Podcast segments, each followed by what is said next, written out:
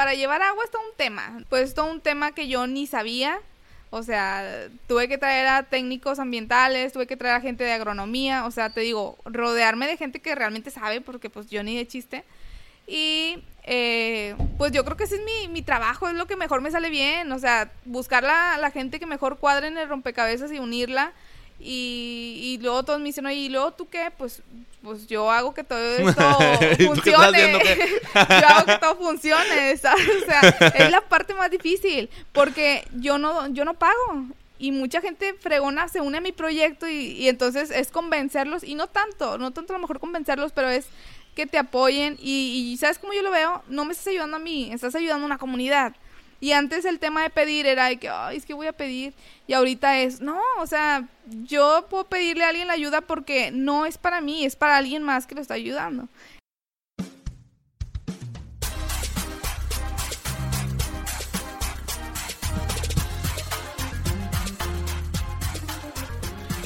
Hola, les habla Mike Mora y les doy la bienvenida a su programa Sin Dirección, el podcast en donde me dedico a entrevistar a personas con historias de éxito en el mundo laboral. Esto lo hago con el objetivo de conocer el camino que los llevó al lugar en el que están actualmente y así poder romper algunos mitos sobre sus profesiones, carrera e incluso de la vida misma. Esto va a permitirte a ti, que estás por determinar tu vocación, a aprender de los aciertos y errores que cada uno de ellos comparte en su historia y así puedas tomar mejores decisiones. En el episodio del día de hoy tuvimos la oportunidad de entrevistar a Silvia Ramos. Ella es emprendedora social y licenciada en Administración de Empresas. Ella es fundadora de Sonrisas Monterrey, una fundación que se encarga de atender a niños en condición de abandono y el cual se construyó un centro comunitario en el municipio de Apodaca para poder brindarles atención. Es cofundadora de Somos Uno MX, este proyecto que se encargó de llevar más de 34 mil litros de agua al sur de Nuevo León. Además de esto, tiene un emprendimiento social tradicional, como lo es un restaurante. También se encarga de colaborar en el tema de responsabilidad social con algunas empresas. Honestamente, yo estoy muy sorprendido por todo lo que Silvia hace. Y si eres de esas personas que quieres ayudar a hacer un cambio en el mundo, pero no sabes cómo iniciar, definitivamente este episodio es para ti. Bienvenida Silvia Ramos a este episodio de Sin Dirección. Hola, muchas gracias por invitarme, estoy muy contenta. Muchas gracias por venir, la verdad es que yo también estoy muy contento. Yo creo que no me había pasado que platicara tanto con mi entrevistada antes de iniciar y realmente no poder parar porque estaba escuchándote y yo decía, o sea, no, no, no, te, no te decía que dejaras de hablar, pero en mi cabeza estaba de que eso no para que salgan el episodio, eso tampoco para que salgan el episodio. Una hora de plática. Pero qué bueno, o sea, estoy, estoy muy contento por, por primero por todo lo, lo, lo, que eres, todo lo que estás haciendo, está, está con madre, o sea, honestamente yo admiro mucho lo que estás haciendo, estás bien chingón. Gracias. Y, y creo que han sido pequeños pasitos, ¿no? O sea, que, sí. que te han llevado a uno más grande y a otro más grande y a otro más grande. Entonces, ahorita, aprovechando este momento que estás viviendo, eh, pues la idea es que nos platiques un poquito. Este, bueno, primero antes yo decirles, Silvia es licenciada en Administración, egresada de la Universidad Autónoma de Nuevo León, pero sobre todo es emprendedora social. Creo sí. que es lo que más te define en estos momentos. Sí, bueno, mira, algo que me gustaría compartir es para que me conozcan un poquito más. Este, soy la mayor de cuatro hijos y creo que eso para mí representa mucho porque todo lo que hago siempre es como que, ¿qué les voy? Estoy dejando a mis hermanos. Este, y creo que el cambio en el mundo lo hacemos todas las personas que nos levantamos todos los días para querer hacer algo nuevo, algo que trascienda y, y que no solamente se quede ahí. Y también me gusta mucho la comida, me gustan las papas fritas, la coca con mucho hielo. Que quede claro. Y, por si me invitan. Y este y está bien padre porque me gusta mucho conocer a personas, también por eso me gusta el tema de podcast, porque conoces un chorral de lo que es la gente y creo que eso lo hace más humano. Pues, pues ahí, ahí, ahí, la tienen, ahí la tienen, es humana, o sea, hace muchas cosas, muchísimas cosas, ahorita vamos a escuchar un poco de ellas y además es ser humano, o sea, sí, sí se puede. Pues mira, yo, eh, ahorita me gustaría platicar eh, de, de, todo lo que estás haciendo Este, la verdad es que tu semblanza está súper fregona. Voy a ver si, a ver qué te copio de ahí. Pero te antes, ayudo, te ayudo. pero antes de eso, eh, quisiera escuchar acerca del cómo es que te decides a, a la licenciatura por administración. O sea, cómo sale tu- la elección de tu vocación. Porque creo que, si mal no me equivoco, estás en la vocación correcta. Sí, de hecho, mira, algo curioso es que yo no nací en una familia godín, yo nací en una familia de emprendedores. Mi abuelita tiene negocios, mis primas negocios, mis tíos negocios, o sea, todos estudiaron algo pero tienen sus negocios y mis papás también. Entonces yo siempre cuando era niña yo decía, es que yo quiero una familia normal, de que mis papás se levanten y se vayan y todo, pero ahorita digo, oye, qué bueno que no, porque mis papás siempre me enseñaron el tema de los negocios y los vi fracasar una vez y, y se siente bien feo, pero a la vez siempre los vi intentando. Entonces en una de esas estaba en la facultad, en la preparatoria y una maestra dio una presentación, esa maestra estaba embarazada y dio una presentación y yo le dije, maestra, me gusta mucho cómo habla, cómo da la presentación y todo. Y me dijo, sí, es que yo ahorita estoy dando clases porque estoy embarazada, pero yo me dedico a administrar empresas y hablar y negociar y todo. Entonces dije, de aquí soy, Ah, porque el tema de negocios y el tema de eh, que te enseñan a negociar y todo, entonces siempre pensé en administración de empresas y creo que no me equivoqué porque cuando entré ahí había muchas personas que estaban porque sus papás tenían negocios y se querían como que encargar de la administración. Al final no siempre pasa eso porque sales y te metes a una empresa, pero conmigo sí pasó bien, de hecho ahorita estoy también apoyando mucho a mis papás en, en sus negocios. ¿Qué, qué negocio es de tus papás? Mis papás también se dedican a comedor industrial. Ellos, este, todo el tema de comidas y, pero más a, a empresas. Y ahorita el tema de banquetes. Antes ya lo habían dejado, pero ahorita lo están retomando otra vez. Entonces, entre tus papás y esta maestra embarazada que dio su clase, Sí. fue lo que te hizo Dije- decir, eso es para mí. Sí, y de hecho, fíjate que cuando terminé mi carrera, me decían muchos de que, oye Silvia, yo era la única emprendedora en todo mi salón. Y mis compañeros me decían, es que métete a una empresa, o sea, y yo de que, a ver, nos enseñaron aquí dos caminos. El de meterte a una empresa, sí, pero también nos enseñaron, todos los semestres hacíamos un plan de negocios, todos los semestres intentábamos abrir una empresa, entonces, ¿por qué me estás diciendo que, que no lo estoy haciendo bien? Y a fin de cuentas, si hubiera estudiado otra carrera, hubiera elegido también emprendimiento, porque está padre. O sea, te retas todos los días a emprender y está chido. Fíjate que yo creo que la mayoría, o sea, o es un estereotipo, ¿no? La mayoría de la gente que entra al sistema de, de la administración de empresas es porque quieren ser los directores de una empresa o como lo dijiste hace un momento tú, este, quieren administrar la empresa de sus papás, pero a veces dicen, oye, pues quiero hacer mi propio negocio. Y muchas veces sucede que pues no saben ni de qué. O sea, no saben ni, Sí. ni, ni por dónde iniciarle, ni a, ni a quién ofrecerle el servicio o el producto. Entonces, tú tuviste el- el- la particularidad de empezar con una asociación, más que con una empresa, ¿cierto? Sí. Digo que al final de cuentas es- el trabajo es el mismo, ¿no? El, el Sí. que haces en uno o en otro. Quizás más cansado en uno que en el otro, pero tiene las mismas bases, o sea, que es como de una empresa. Una asociación, una empresa, pues, tienen las mismas bases. Pero ¿por qué te decides en, en hacer una asociación? Fíjate que también, ay, es que todo se va enlazando. Cuando yo estaba en la facultad, empecé mis prácticas en Banregio, en responsabilidad social. Mm, mira. Entonces la, la empresa eh, pues me encantó y me encantó el área y yo nunca había estado ahí. Yo había hecho también mis prac- estaba trabajando en nóminas en otra empresa y el horario Godín, no, o sea, yo no podía con eso. Pero no es lo mismo el horario así Godín en una empresa as- como si lo vives lo mismo en Banregio. En Banregio estaba súper chido. Entonces estaba en esa área Porque estaba súper chido en Manregio.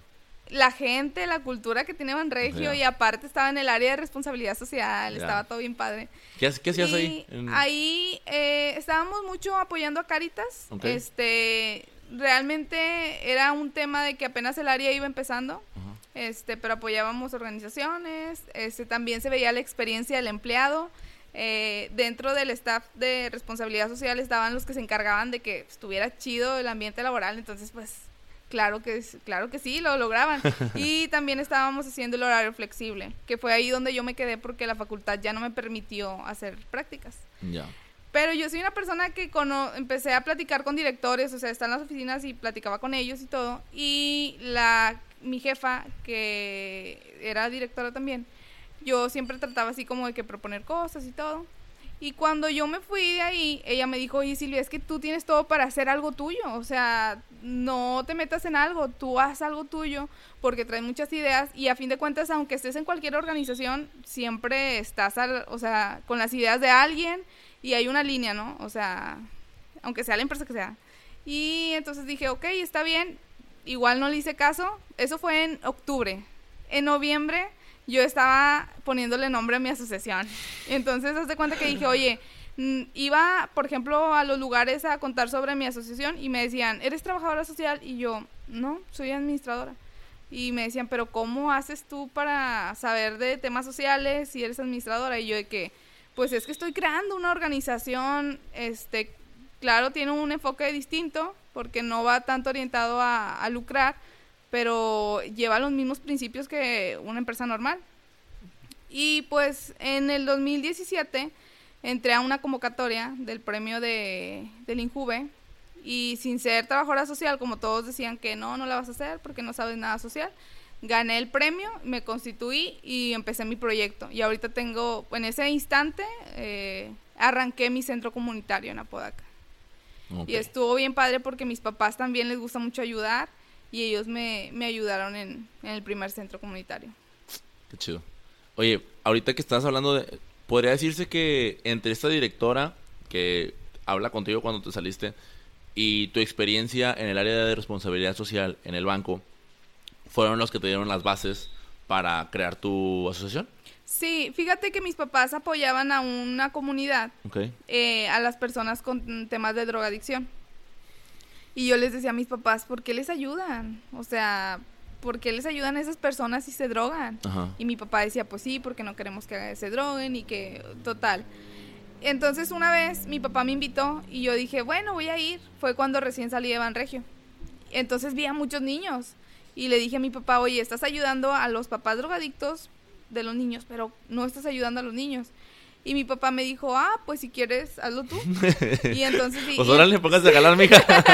sí, yo como que dije, ¿qué hago? Entonces, me, yo obviamente no soy maestra tampoco y a mí aparte siempre me, también me preguntan eso, oye, ¿te gustan mucho los niños? Es que tú ayudas a niños y yo, no, o sea, no me gustan tanto, pero sí los quiero ayudar, o sea, no me tiene que gustar algo para ayudar, ¿no?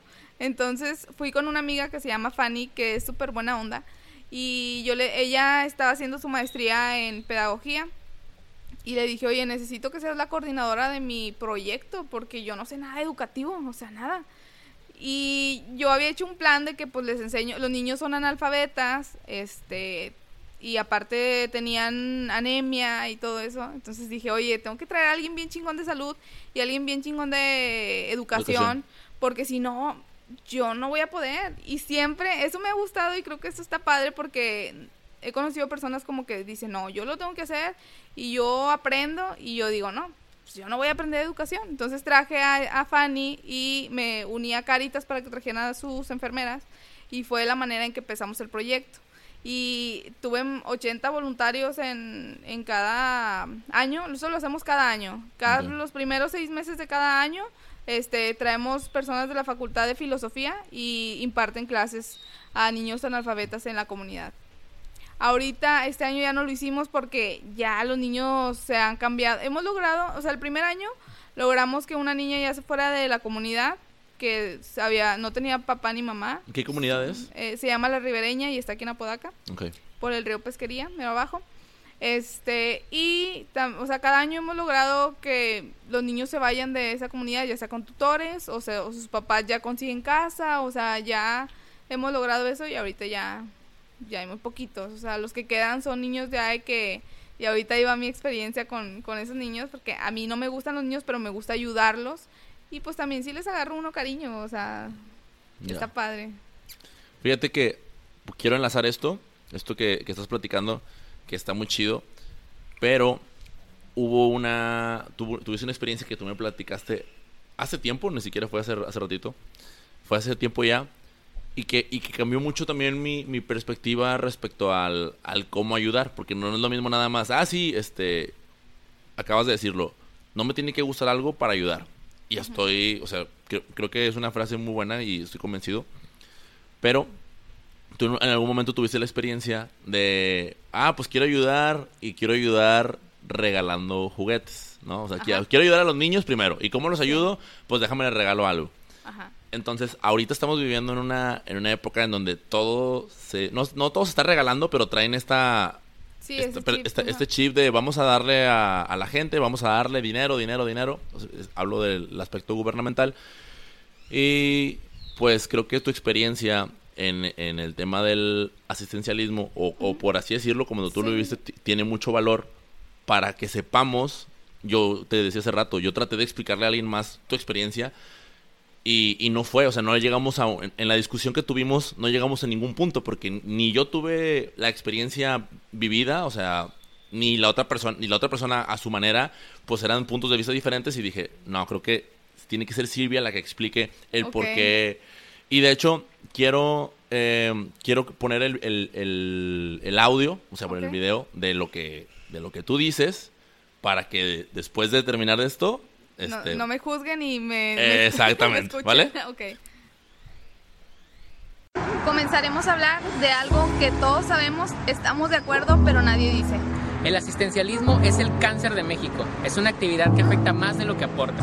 Dar juguetes, dar despensas y demás no mejora la calidad de vida de las personas. Aunque pienses que estás dando o ayudando o aportando tu granito de arena, créeme que no estás impactando en nada. También estás mal si eres una de las personas de las que me diría, déjalos porque por lo menos están haciendo algo, porque significa que tú también aceptas que hagan algo aunque lo hagan mal. Es egoísta pensar que ayudarlos también nos estamos ayudando a nosotros. Hace poco nos contactó una señora a nuestras ACES. Quería que le ayudáramos a entregar solamente dos juguetes en las comunidades en donde trabajamos, solo para enseñarles a valorar a sus hijos. Las personas en situación de pobreza no son un museo ni una terapia para que tú hagas tus pruebas. Y con este tipo de acciones solamente le estamos mandando un mensaje directo. Tú, padre de familia, no tienes la capacidad para llevar el sustento a tu familia como una despensa o un juguete a tu hijo porque eres pobre. Y de igual manera la gente tiene la obligación de darte a ti por tu misma necesidad. Si en verdad quieres ayudar, no des juguetes esta Navidad. Mejor apoya proyectos sociales que están impactando a todo México. Si tú o tus amigos quieren ayudar, me imagino que tienen alguna habilidad que le pueden mostrar a alguna persona o bien darle empleo. Créeme que con estas acciones impactarías muchísimo más que solamente darle un juguete o una despensa. Tenemos cinco años realizando proyectos de impacto social y estudios en asistencialismo y créeme, este no es la mejor manera de cambiar a México. El asistencialismo podrá poner de rodillas al pueblo, más nunca de pie.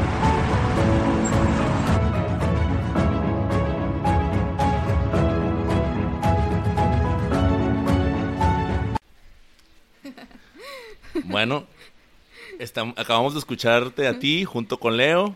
Este, quise poner primero tu experiencia de lo que estás haciendo, porque no es lo mismo criticar algo sin hacer nada. Creo que tú eres una persona que, o sea, bueno, desde mi punto de vista, muy humilde, pues tienes todo el derecho a, decir lo que, lo que dices porque estás viviendo la experiencia y estás haciendo algo por, por los niños, al mismo tiempo que estás tratando de dar un mensaje claro y contundente a toda la sociedad. Así que, pues, no sé si quieras platicar un poquito de este video? Mira, el tema con, la, con el proyecto educativo es que yo a los niños, o sea, venían 15 jóvenes de partes de, de García, de otras partes bien lejos, y venían y enseñaban a los niños a leer y escribir y todo. Y pues mi proyecto era proyecto pues normal, tampoco tenía tanto impacto, pero pues era no darles nada, sino enseñarlos. Y varias empresas y fue algo que me pasó bastante. Las empresas me hablaban un chorro de que queremos apoyarte, queremos apoyarte. Y yo de que, oye, qué padre, pero pues ¿cómo me van a apoyar? Y una empresa me dijo, oye, tengo tanto dinero y quiero dar despensas. Y le dije, no, mira, no des despensas. Mejor ayúdame a construir un centro comunitario para hacer el comedor, porque Caritas me está pidiendo que les dé a los niños de comer tal cosa, ¿no? Entonces, este, pues ayúdame a esto. Ah, ok, está bien. Pero había empresas que les valía y venían con juguetes, con despensas y todo. Y llegó un momento en el que incluso los mismos voluntarios les daban a los niños dinero y una, una vez uh, un niño cumplió años y un voluntario trajo un pastel.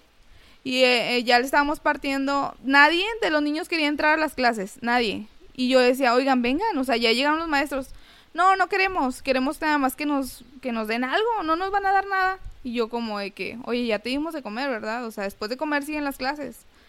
no, pero no nos van a dar juguetes, no nos van a dar dulces. Y yo así como que, no. Y ya el voluntario trajo el pastel, lo puso en la mesa y todos los niños vinieron. Y yo les dije, a ver, no les voy a dar el pastel porque no vinieron a la clase. y los niños me empezaron a pedrear. O sea, o sea, me empezaron a pedrear. Y yo dije, oye, qué mala onda porque yo no gano nada con esto. Lo hago de corazón y lo hago por quererlos ayudar. Porque no me gustaría que ellos crecieran y fueran los asaltantes de la colonia. Entonces dije, no, o sea, quiero ayudarlos, pero no, o sea, porque, porque son así. Entonces, total, me quedé decepcionada porque también vino una empresa a traer una capacitación a voluntarios y nos trajo catering y nos trajeron un chorro de comida bien rica y todo, pero era solamente capacitación para voluntarios. Oye, los niños estaban metiendo, brincando la barda para entrar y llevarse la comida, o sea, robársela porque no era para ellos. Iban señoras insultando a mi mamá, insultándome a mí de que ustedes están aquí para darnos, o sea, ya bien obligado. Entonces yo dije, no, creo que tengo que parar un poquito esto porque no estoy haciendo, o sea, la intención no es que me vean como que yo te voy a salvar la vida. Y ya venía mucha gente a pedirme ayuda de que, oye, necesito esto. O sea, ya bien seguros de que yo se los iba a dar. y yo dije, oye, a ver, yo esto lo hago por ayudarlos y créanme que ir a una empresa es a mí me genera un costo de que gasolina, eso y el otro y convencerlos de que me ayuden para yo ayudarlos a ustedes pero no para darles todo, ¿verdad? Aparte tienen manos, tienen pies. Y a un poquito de algo que te quiero contar súper rápido porque está una historia. Un amigo trabajaba en recursos humanos de una empresa de salchichonería. es decir, ya, todo. Ah, X, vino esta Cari y se aventó todo el departamento de salchichonería se lo aventó aquí en el podcast. Ah, ok, bueno, eh, trabajaba en Kir, en Qualte, no sé qué. Y entonces él me dijo, oye, quiero llevar eh, reclutamiento a esa comunidad este y les vamos a ofrecer más sueldo y un transporte este exclusivo de la comunidad a la empresa. Y yo de que, ok, hice el censo, levanté los nombres y me decían todos, sí, es que aquí nosotros necesitamos trabajo porque nadie nos da trabajo. Ok. Entonces mi amigo vino, los entrevistó y la gente, ay no, es que no, no quiero trabajar. Hmm. Total, pocos de los que querían trabajar, o sea, de 50 nada más fueron 8. Y mi amigo me dijo, oye, es que para poder llevarles el camión necesitamos mínimo 20. Y yo como que, ay, no. Para no hacerte el cuento muy largo, llegaron a la inducción 5, que mi amigo muy apenas los metió porque los exámenes no pasaban porque era gente que se drogaba y todo mal. Y llegaron y les dijeron, ¿saben qué? No queremos trabajar, mejor dame producto. Y lo saquearon de producto porque según mi amigo les había hecho perder el tiempo. Porque era gente que no quería trabajar. O sea, ellos fueron con la oportunidad de que, oye, si de aquí me puedo llevar algo para mi casa, pues me lo llevo. Y les hicieron un borlote. Mi amigo se quedó súper enojado y también conmigo, pero y ahorita ya nos reconciliamos. Pero, oye, la gente no, ni ofreciéndoles trabajo. Le cuento esto a otro amigo y que está en reclutamiento y me dice, oye, yo también he ido a comunidades a ofrecerles trabajo y la gente me dice, no, o sea, es que yo consigo dinero de otras partes. Si no vendo algo, si no robo algo, pues a mí me trae la iglesia, me trae las asociaciones y aquí me, aquí me traen la comida. Entonces, eso fue lo que pasaba. Y una última experiencia que fue la, o sea, la, peor, fue que una vez yo estaba en la facultad y mi mamá me llamó. Y me dice, oye Silvia, está llegando aquí un montón de juguetes a la casa, y te los están donando y me están diciendo que son tres mil. Entonces está la casa llena, lo que sigue, y yo no quiero aquí todo esto. O sea, me inundaste la, la cocina. Y yo de que, mm, déjame voy. Oye, fui y pues mi casa por la parte de la cocina y el comedor está súper grande. Es todo un cuarto. Y haz de cuenta que estaba todo lleno de juguetes, pero nuevos. O sea, nuevos Barbies, Max Steel y todos esos pero en caja de nuevecitos y un chorro de juguetes, todo nuevo. Entonces, pues ya, o sea, ni siquiera me, me avisaron y era como que ahí está este tu donativo y yo como de que, oye, ¿cómo la gente sabe que yo estoy recibiendo este donativo si yo no estaba pidiendo nada? Pues total, por ser asociación, ahí me lo mandaron. Y yo dije, oye, ¿qué voy a hacer? Porque en mi centro comunitario yo nada más tengo 60 niños. Ahorita aquí tengo 3.000 juguetes. ¿Qué hago? le dije a Leo, necesito que me ayudes, este, voy a convocar un chorro de voluntarios y camionetas y todo, pues para ir a diferentes comunidades. La gestión del asistencialismo está, o sea, es una gestión muy grande, porque para empezar, tienes que juntar mucha gente que quiera poner su camioneta y su gasolina, porque a veces el, asistencialismo sale más caro. O sea, eso es de entrada. Conseguir las camionetas, eran estaquitas porque aparte tres mil juguetes, una camionetita. o sea, te pues llevó un tráiler a tu casa literal, ¿no? Sí, y haz de cuenta que dije, bueno, eh, nos empezamos a ir a las comunidades y había niños que ya me decían, ya ni querían los juguetes, de plano. Sí los agarraban, pero ya así bien, y yo así como que son nuevos. Y, y, pues están padres. Y los niños así como que ni me hacían caso, ni hacían la fila, ni nada. Y me decía una señora, es que en esta comunidad ya vinieron seis veces de una empresa y de otra empresa y por eso los niños ya ni se emocionan. Y los mismos niños, este, pues son los niños que, que están descalzos, que no tienen abrigo, que andaban así como que si, o sea, no estaban bien. O sea, tú los ves y dices, oye, ¿este juguete qué, verdad? O sea, no estoy haciendo nada. Y sí, porque pues, estoy seguro que, o sea, ellos saben que hay Navidad no porque se lo hayan hecho sus papás, sino porque llegó una empresa y les llevó juguetes porque, ay, es que allá celebramos la Navidad en la ciudad. Sí, y, y lo peor del caso, bueno, gracias a esto, yo pude ir a muchas, muchísimas comunidades aquí en Monterrey y me di cuenta que todas eran lo mismo. Ya habían ido muchas empresas, ya todos los niños eh, estaban en las mismas condiciones, sin zapatos, sin buena alimentación, o sea, de volada tú ves cómo está la condición y ves a los papás ahí drogándose y tomando y tú dices, oye, ¿cómo si hay para esto y no para el otro, no? Entonces, eh, pues fuimos a un chorro de comunidades, en cada comunidad hay como 100, 200 niños máximo, entonces pues fue un chorral. Y me quedé con esto de no quiero hacerlo, ya no quiero hacerlo, o sea, es, más, es mucho gasto, la experiencia es malísima. Y aparte, ¿sabes? No, no lo repartí en diciembre. Todavía tenía juguetes enero, febrero y marzo. O sea, yo me la pasé repartiendo juguetes. Fui Santa Claus en, en verano. Entonces, eso dije, no, no quiero. Y entonces se cuenta que, mm, no sé, o sea, después de ahí yo empecé a escribir un libro, que todavía no lo termino, que se llama Cambiemos la manera en la que queremos cambiar el mundo. Y este libro habla de todas mis experiencias porque realmente lo estoy haciendo casi eh, con lágrimas en los ojos, o sea, y sí me ha pasado, escribo y digo, oye, qué gacho se, siente ver que, por ejemplo, platiqué con una persona de Cemex y me dice, Cemex antes llevábamos el molino de con el que hacen el cemento, pero tirábamos dulces en las comunidades. Dice, y ahorita ya no, porque eso no está bien. O sea, sí hay gente que sí está cambiando. O sea, sí está haciendo eso.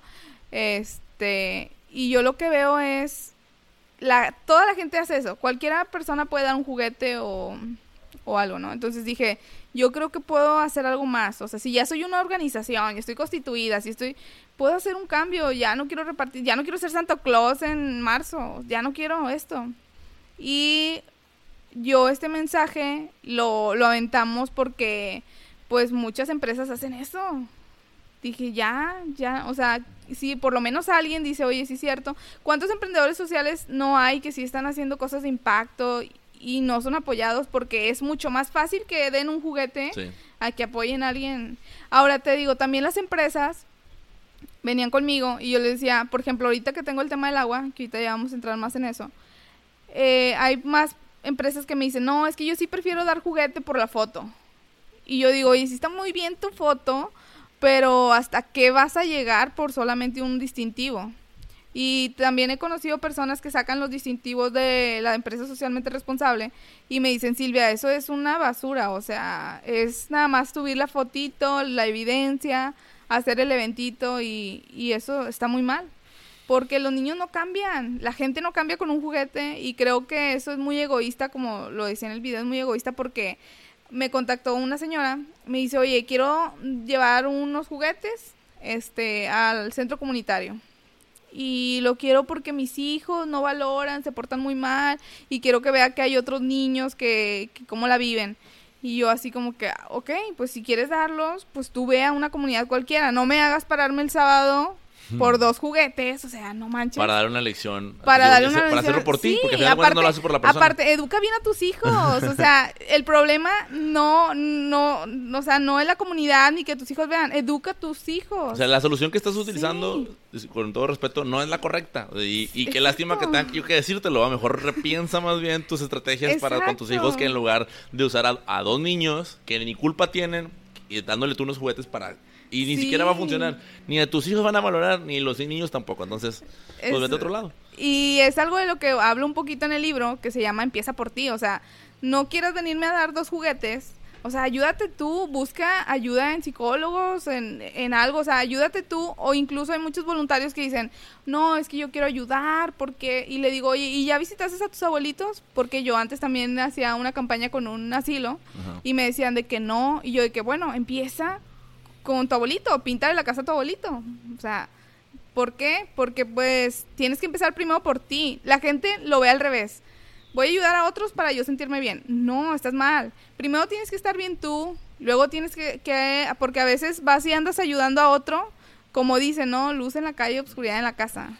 Entonces, y con tus hermanos, tu familia, pues la, la pasas mal, no, no se llevan bien, o sea, arregla tus temas personales y ahora sí, tú vas a una comunidad, vas a un lugar para que tú des, no para que te den. O sea, esas personas ya están muy necesitadas, no manches. Sí. Entonces, eh, es algo un poquito también de lo que hablo en el libro, de que como la gente, yo por ejemplo platicaba con un- una persona que es súper católica, me decía, no, es que vamos a, a un lugar donde hay personas con fase terminal y yo de que, no, ¿cómo utilizas esas personas? Yo iría, obviamente ya cuando me sienta súper bien y, y no tenga temas de que quiero solucionar mi vida estando contigo, o sea, es eso. Sí, desafortunadamente siempre el ego va, primero, ¿no? O sea, y eso es- creo que es lo que hay que cambiar. Y con las redes sociales se volvió el, tómame la foto, quiero subirla. Oye, está padre porque fíjate que yo compartía y sigo compartiendo cosas de causas, pero para que la gente se sume, pero no así como que la, la foto de Silvia con el niño triste, o sea, pues no, ¿verdad? Ese no es el tema. Y ha estado como que tomó forma y cuando hicimos el video, lo hicimos nada más porque pues era nuestra manera de pensar y pues queríamos decirla.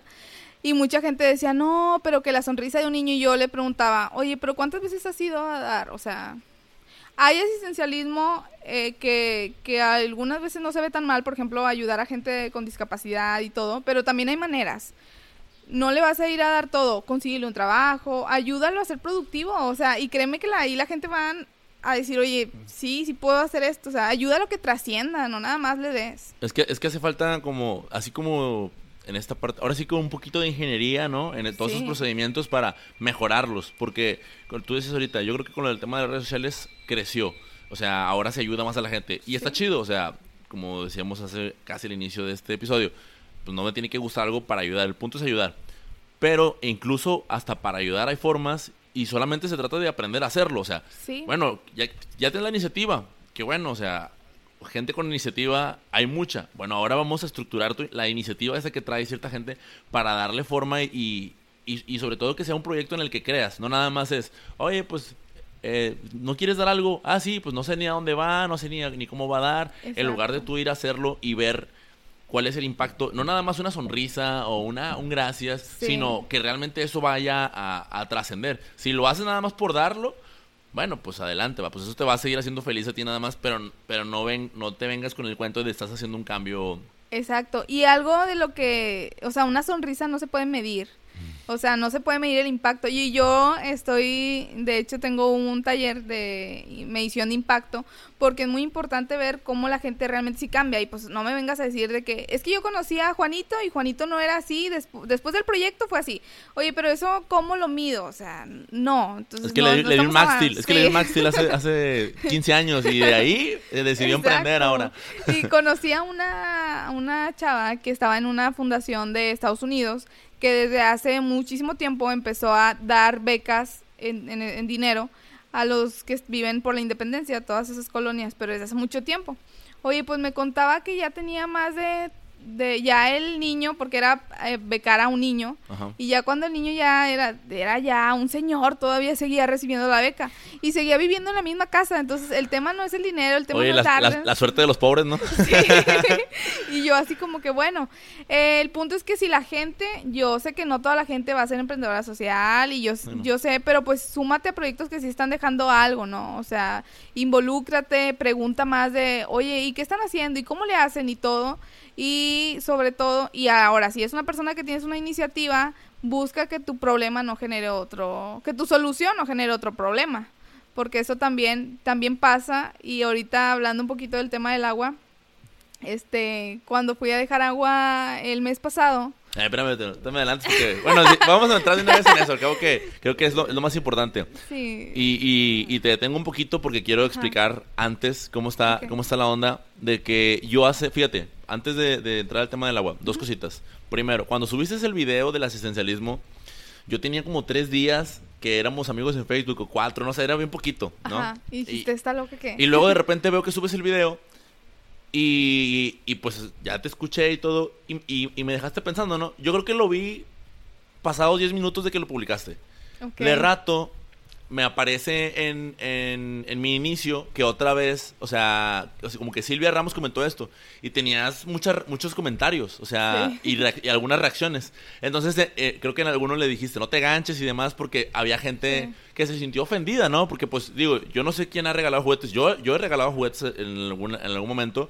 Y, es, y el hecho de que vengan y te digan, no, pues es que esto hace este impacto, pues es normal que te ofendas, pero pues algo que, que dices tú, bueno, pero ¿por qué te ofendes, da? No, pues porque ella dice que lo que yo hice está, está mal. ¿Y no estás mal? Pues no, porque, a ver, explícame. Entonces da tu argumento, ¿no? Entonces Sí. eh, eh, estaba toda esta gente dan- dando sus argumentos y de rato vi que mejor decidiste quitarlo y publicaste algo así como que ya lo voy a quitar porque además, pero como Sí. quiera, se los dejo de tarea, ¿no? O Sí. sea, todo bien en sus casas porque profundamente con esto. Entonces, eso, eso para mí desde ahí marcaste de que, no, esta chava, o sea, está haciendo cosas que, que impactan incluso en las opiniones de la gente. O sea, que pues a otra gente, ¿por qué, por qué te molestas, güey? O sea, viste el video, pues si, si quieres seguir regalando juguetes, sigue regalando y si no, pues hay alguien que te explica por qué y cómo hacerlo. Porque al final de cuentas estabas haciendo, y me queda claro, una invitación a formar parte de, de- de un proyecto que, que tiene muchísimo Sí. más, impa- más impacto, ¿no?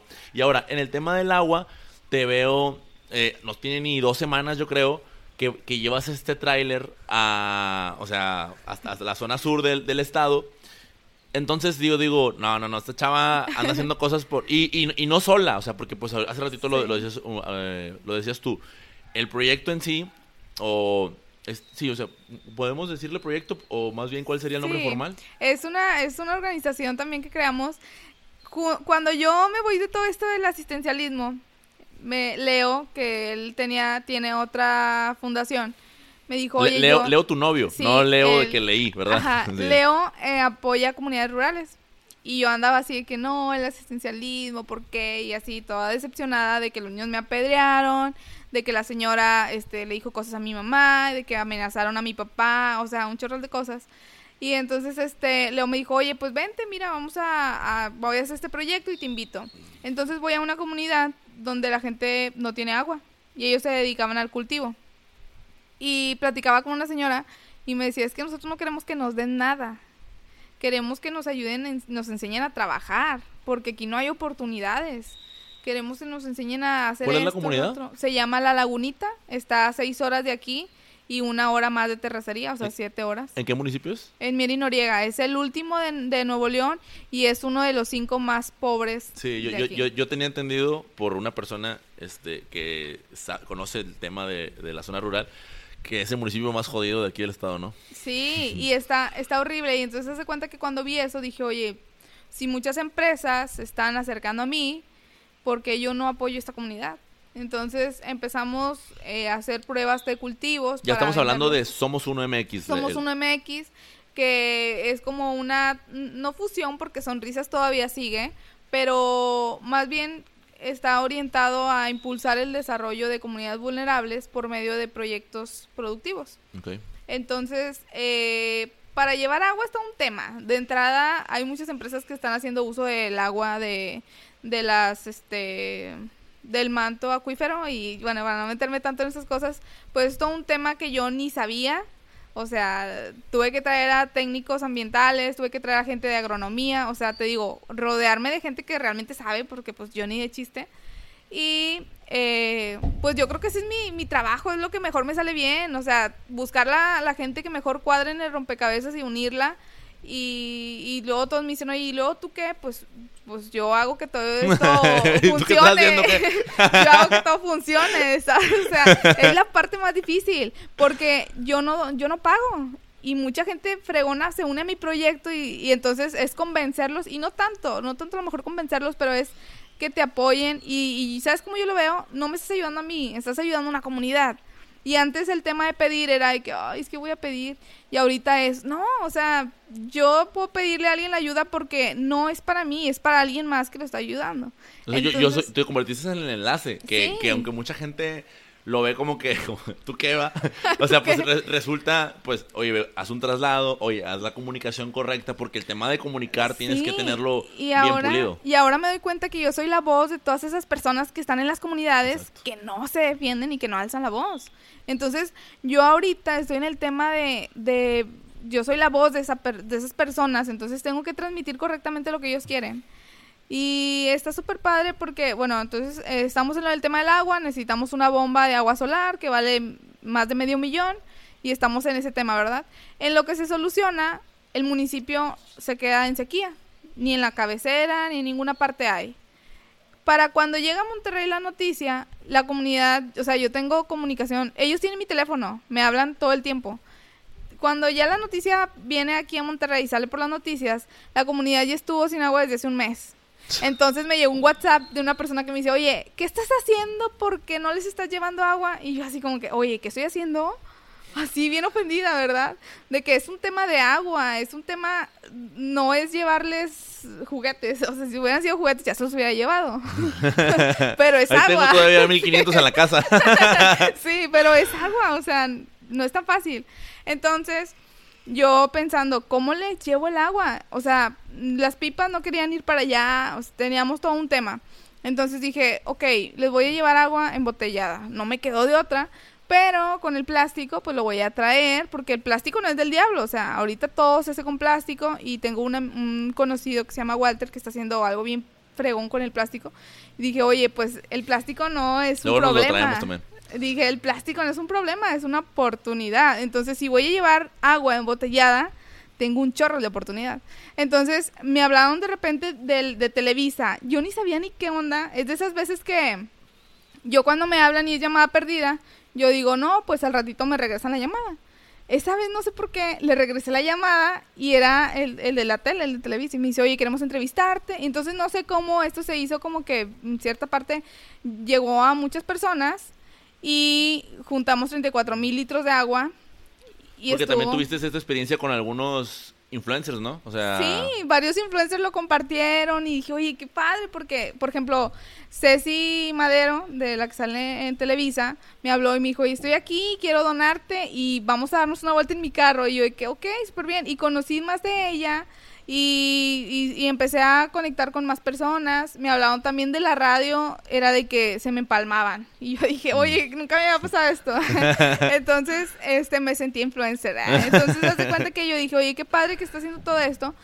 Pero yo hacía la convocatoria a que todos se unieran. O sea, no dije yo, Silvia, voy a llevarlo. O sea, no, es vamos todos a ayudar. Y así fue como me contactaron de varias empresas. Se unió Arca, Bonafón, Transporte Monterrey, o sea, un chorral.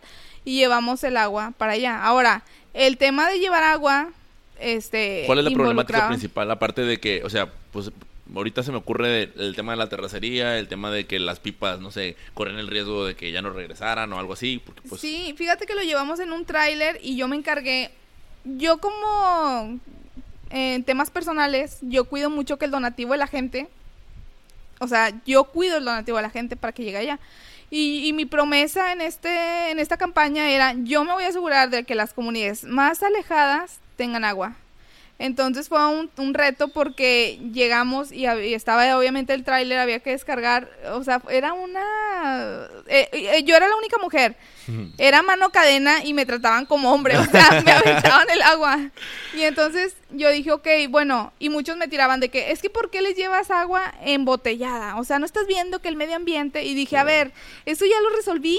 Estoy hablando con Arca porque Arca maneja la economía circular, el PET viene de regreso, o sea, si no sabes, o sea, yo estaba en un montón de cosas, dije, eh, o sea, el PET es una oportunidad, ahorita el kilo de PET te vale más, entonces si yo junto todo este PET voy a poderles llevar una bomba de agua. O sea, la gente no sabe, la gente cuando ve algo de volada juzga. Y, y, no sabe lo que ese proyecto representa para mí, ¿no? O sea, de que esto es el inicio de que más empresas se están uniendo. O sea, para mí llevarles agua ya era el, o sea, ya ni era lo importante, era la gente, o sea, se está haciendo de esto mucho sonido que ya la gente se está... Y ahora Arca me habló y me dijo, claro que te doy para las bombas. Y la gente a veces como que te tira, te tira. Y yo dije, ay, no, iba en el camino y luego como que en el camino pues hay señal y luego no hay señal. Y entonces era algo así como que de repente me llegaba señal y veía y me decían de que no, es que por qué y por qué no investigaste más de cómo llevarles agua. Y yo así como que es muy padre juzgar desde el, el sillón de tu casa, donde no estás haciendo nada, no estás moviendo ni un dedo y un señor me dijo, o sea, un señor me dijo de que, oye, ¿y a poco en el tráiler cabe tanto? Y no sé qué, y yo de que, pues es que no viniste a ver el tráiler, ¿verdad? y aparte, ¿cuánto? Pues si quieres venir a ver, estamos aquí, llevamos en, plena terracería, ¿quieres venir a ver el interior? Oye, y era, era una cosa, fue así inmensa. Y la gente no sabe y la gente piensa que yo nada más estoy dando agua por dar agua. O sea, no, realmente yo este, busco proyectos productivos, busco que el municipio tenga derrama económica. O sea, esto va mucho más allá. Esto solamente fue una cosita que hicimos y ya. O sea, pero el, realmente el propósito es llegar mucho más, más lejos, ¿no? Entonces esa es la parte que la gente no entiende. Yo, yo ayer platicaba que el tema del agua, hace como un año me acuerdo que salió un reportaje de, donde estaba un, un, reportero de, de, Televisa en la presa de la boca y haciendo acá de que, miren, estamos sin agua y cuándo se van a poner las autoridades a no sé qué, echando un rollo y al día siguiente llovió un chingo, ¿me acuerdo? Entonces, pero... Dios, lo libró porque cree, quejarte del gobierno no, o sea, no, no funciona. Entonces, es donde que pasa eso, pero pues el día anterior que, yo vi el video, o sea, cuando sí estábamos con el... Bueno, yo creo que todos los ya estamos viendo ya cada vez más fuerte el tema de la sequía. Y yo dije, es que sí está bien cañón lo, lo del agua. No solamente en las comunidades, o sea, rurales. En, un futuro no muy lejano lo vamos a sufrir también aquí. Si allá ya lo sufren es porque viene para acá. Entonces, me, me lo relacioné, a lo mejor no tiene mucho, mucho sentido, pero lo relacioné con una película de las de James Bond. Porque la problemática que, que, que, se veía era que un multimillonario estaba buscando la manera de desviar una presa para tener toda el agua él y que como, o sea, en un futuro el agua iba a ser como el nuevo oro, ¿no? O sea, porque cada, es vital para, para la existencia y cada vez hay menos agua potable. Entonces, el, el hecho de estar atacando este tema, o sea, yo creo que nos, nos, debe de prender los focos a todos de que ya está el problema en el sur, pero viene para acá. O sea, el, día de mañana van, a tener problema allá y aquí también. ¿Y cómo le vamos a hacer? O sea, necesitamos em, tomar medidas de inmediato que funcionen, porque hace poquito escuchaba yo a, otra persona que dice, es que no funciona el hecho de reciclar una cosita o esto, o sea, eso no funciona, o sea, no es suficiente. Pues no, no es suficiente. Y a lo mejor si mucha gente lo hace otra vez por el tema del ego, de, ay, estoy haciéndolo bien inmediatamente, cuando en realidad no estás haciendo en gran forma por eso hay que buscar, bueno, si no eso no funciona, ¿qué es lo que sí funciona? Pues hay que pegarle más arriba, o sea, a los que a los a las cabezas de eh, o sea, todo el gobierno o todas las empresas o todas las instituciones, vamos a darle un giro a esto para que funcione. Ahorita tú decías lo del plástico. Si esa información nos, nos, llegara a todos, porque yo en el personal, el tema de reciclaje, que estoy en pañales y yo digo, ¿cómo le hago para reciclar mi basura? Empezando por mi basura. Pues está esta forma. Y bueno, ¿y cómo sería bueno que los de la basura supieran porque tú este porque tú separas tu basura y el camión de la basura le, echa, todo junto entonces es es un tema yo creo que hay que unirnos o sea en temas de causas yo creo que hay que unirnos y sobre todo eh, un, reto que tengo yo y que tenía es cómo esto lo hago sostenible y sustentable a la vez este, porque yo voy a ayudar a la gente, pero pues también la gente, ¿qué, qué va a hacer para salir de ahí, no? Entonces el tema económico, por ejemplo, de los proyectos productivos ha sido todo un, un tema, ¿no? De que, ok, vamos, hemos hecho varias pruebas de cultivos, hemos hecho esto y los hemos vendido para que la misma asociación se vaya sustentando.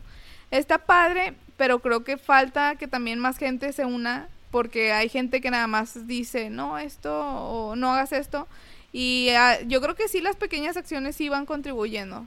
O sea, sí, porque si lo hacen, porque fíjate, a veces pensamos que somos los únicos, pero hay un montón de gente que sí quiere ayudar y que sí está dispuesta a, cambiar algo, un hábito o algo. yo creo que no te imaginabas que Arca iba a participar, ¿no? Exacto, y que iba a decir, oye, ¿sabes qué? O sea, estamos ahorita, eh, fuimos la semana pasada y nos dicen de que por dinero no te preocupes, llévame a esa comunidad, quiero conocerla. Y está padre porque es entonces donde yo hice bien mi trabajo y digo, sí comuniqué bien lo que está pasando y la necesidad. Y a lo mejor a veces lo que se ve en redes sociales de que es que la gente no tiene agua y esto y el otro y qué están haciendo, pues no, no es, no es tan fácil. Pero pues vamos avanzando. Y regresándome un poquito, esto tienes una participación en el Global, Global Goal Jam de la agenda de la ONU para 2030. O sea, te ganaste una beca para participar ahí. ¿Cómo estuvo? Sí, mira, eh, cuando estaba precisamente a mitad de carrera, empecé con todo esto de ayudar y todo. Y me fui directo con el subdirector de la escuela y le dije, tengo este proyecto porque siempre estoy buscando... Estabas, pero estabas todavía con el tema de sonrisas. Sí, en el tema de sonrisas. Y entonces él me dijo, ok, mira, hay un, va a haber un primer Global Jam de la ONU aquí en Monterrey. Viene, el tema viene de Ámsterdam y es el primero en Monterrey y va a ser aquí en FACPIA. Y eh, había puros de la nada más era yo de FACPIA. Yo tuve que meter mi proyecto y que me eligieran y pues total sí me eligieron. Estuvo bien padre porque aprendes a hacer proyectos desde lo que ya la ONU trajo, ¿no? O sea, la ONU dice, estos son los 17 problemas Aquí está cómo los puedes, o sea, ya te dice hasta cómo resolverlos, o sea, no te tienes que inventar el hilo negro. Tienes, y algo que estoy aprendiendo es cópialo y lo mejor. Porque si tú vas con un inversionista, y es algo que me ha pasado, de que, ah, es algo nuevo, pues el inversionista dice, pues no sé, ¿verdad? Es algo nuevo, pues, ¿qué tan viable es? Entonces, si tú lo copias y lo mejoras, eh, y lo adecuas a, a tu, porque pues si salió en Ámsterdam, pues no, no, va a ser lo mismo que en Monterrey. Ajá. Y yo creo que está padre porque los problemas mundiales ya son, o sea, son los mismos, o sea, todos tenemos y ya si nos vamos alineando, todos mis proyectos están basados en, la Agenda 2030 para lograr cumplir los objetivos eh, de la ONU. Estás diciéndome Silvia que tus proyectos están alineados mundialmente. Sí, para que para que vayan, oye, para que se sumen a, o sea, que el día en que la ONU en el 2030 diga este es el, el, resultado, este es el impacto que tuvimos, pues ahí está mi, mi proyecto, ¿no? O sea, ese es mi objetivo. Y está padre porque pues no estoy fuera de la realidad, la ONU lo dijo. la ONU me no, es algo que, no es algo que yo haya, se me haya ocurrido. Ajá, exacto. Que, que, eso lejos de ser malo y de que, nada, pues es que ya se le ocurrió a la ONU, déjame hacer otra cosa. No, pues ya está ahí. O sea, es del mundo, ¿sabes? ya está ahí, contribuye. Súmate a la ONU y, y a la agenda que traen y está súper padre porque yo estoy ahorita en dos, eh, atacando dos objetivos de la ONU, que es el de comunidades sostenibles y el de cero pobreza, que es el que estoy atacando. Pues está bien, bien padre. Está como, el, cero pobreza, que es con el de los proyectos este de, rama económica, ¿no? Ay, güey, pues está muy chido. La neta es que espero dos cosas. La primera es involucrarme y la segunda, y lo dejo aquí en el podcast para que no se me olvide, y la segunda, pues que, que crezca, ¿no? Que crezca todo eso. Que, que yo creo que la principal forma de que eso crezca es que más gente se involucre. Exactamente. Bueno, pues ahorita creo que fue una, una conversación en donde pues ya nos platicaste todo, todo lo que te tiene hasta, hasta ahorita en donde estás. Hablamos poco del tema de la, de la elección vocacional porque pues queda claro eh, qué es lo que puedes hacer siendo una licenciada en administración de empresas y hasta dónde puedes llegar. Hasta, hasta el punto de alinear tus objetivos con los de la ONU. Está con madre. Entonces, quiero ahora conocer un poquito, un, poquito más de ti eh, en, lo, en lo personal. Eh, en esa segunda parte de la entrevista, lo que yo hago con mis invitados es hablar un poquito del tema de cuando hacen esta elección, o sea, o, te sitúes 10 años atrás, o en este caso, unos 8 años atrás, ¿sale? Ok. Entonces, no sé si tú has visto la película de Encuentro conmigo mismo, donde sale Bruce Willis. En No, esta película, pues Bruce Willis eh, es- está teniendo su, o sea, pues ya su vida de adulto y todo, y de repente se topa con un niño, y este niño, este, pues es él, él mismo, pero de, de más chico, ¿no? Entonces, no se da cuenta de inmediato, sino conforme va pasando la, la película, este, ah, mira, este, es- este soy yo de, de más chico, ¿no? Entonces, el, el punto aquí está en que si tú tuvieras la oportunidad de, de ver a tu Silvia, o a tu Silvia, bueno, a ti misma, Sí. de hace ocho, hace hace ocho años, hace 10 años, tres cosas que tú le dirías para que ella mejorara al- a lo que es el día de hoy. Ay, ok. Pues algo así de que me iría podría ser tres, ¿verdad? Sí, Tres cosas. Pues la primera es este enfócate, ¿no? Porque cuando estamos en la vida del emprendedor, pues a veces hay mucho tiempo, a veces no. Y lo he visto mucho, ¿no? Que a veces la gente no se enfoca en ciertas cosas y pues yo, por ejemplo, te digo, hice un restaurante, pero lo hice y, y todos dicen, ay, qué padre que lo hiciste, pero no saben de dónde nació, nació de una necesidad. Y la necesidad a veces te hace hacer cosas que ni quieres tanto y que por suerte pegó y tú dices, oye, qué padre que pegó, pero pues igual no es a lo que me quiero dedicar, entonces pues sí lo mantengo, este, incluso pues si alguien más involucra para crecerlo está bien, pero yo quiero esto, ¿no? O sea, yo quiero ser emprendedora social y yo soy emprendedora social. Entonces creo que cuando está uno está más chico, yo, por ejemplo, empecé a hacer negocios desde muy chica. Yo, o sea, no negocios tan formales, pero por ejemplo, en la escuela yo empecé a vender, yo fui la niña que a mí nunca nada me dio pena.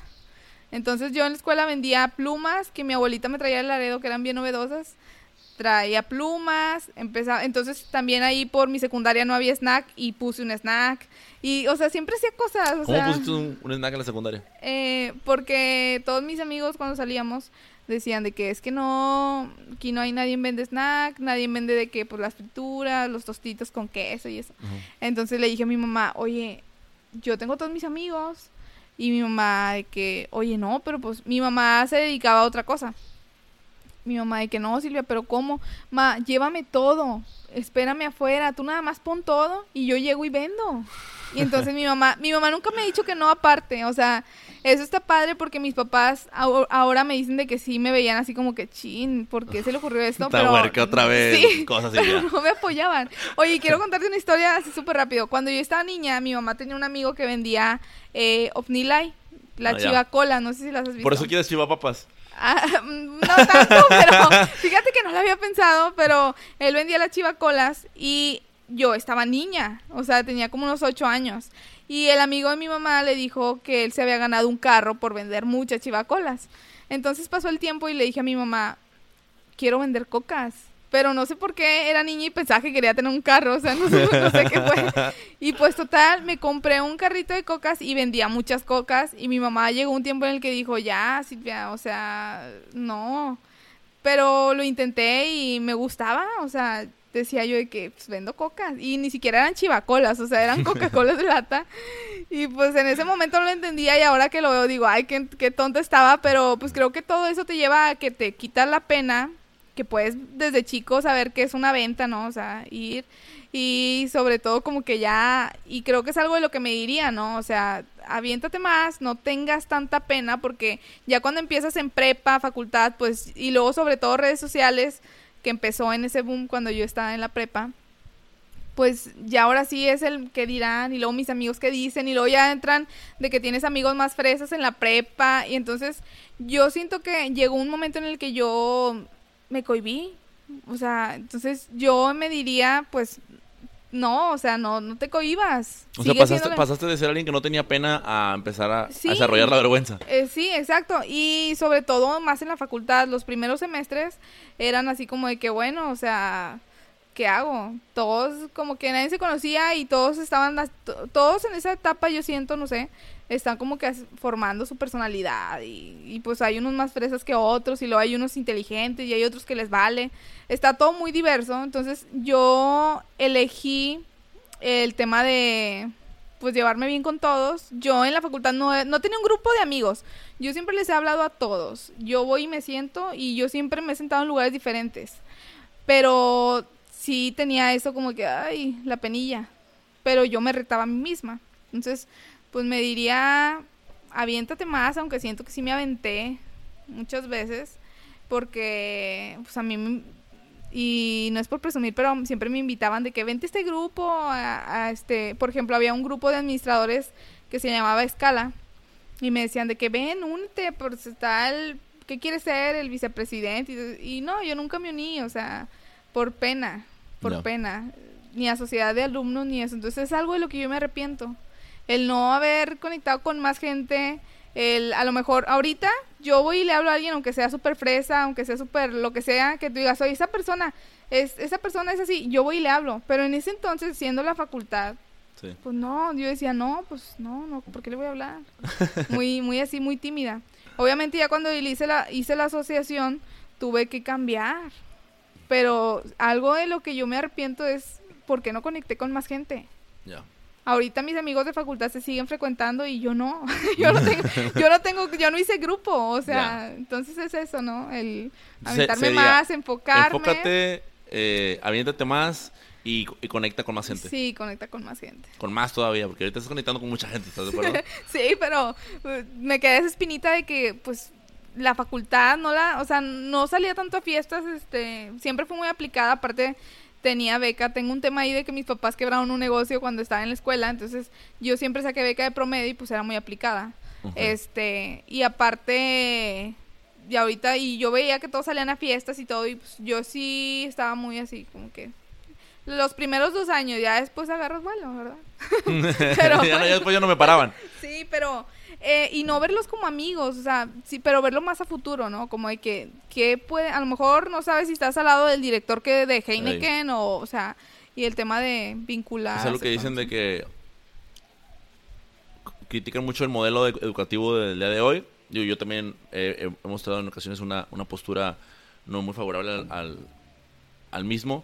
Sin embargo, lo, lo que sí como decía hace ratito, las oportunidades que tienes es esa, que te permite hacer mucho networking, ¿no? O sea, o lo que decíamos al principio, muchísimas relaciones, o sea, estás en un lugar en donde hay 3.000 personas que son el futuro de México, nos guste o no, entonces pues relacionate más, ¿no? O sea, busca conectar con todos.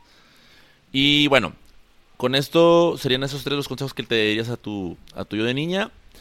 Eh, vamos a pasar a la tercera y última parte del, de la entrevista yo aquí tengo una serie de, preguntas, en total son nueve, pero tú vas a elegir solamente tres, ¿ok?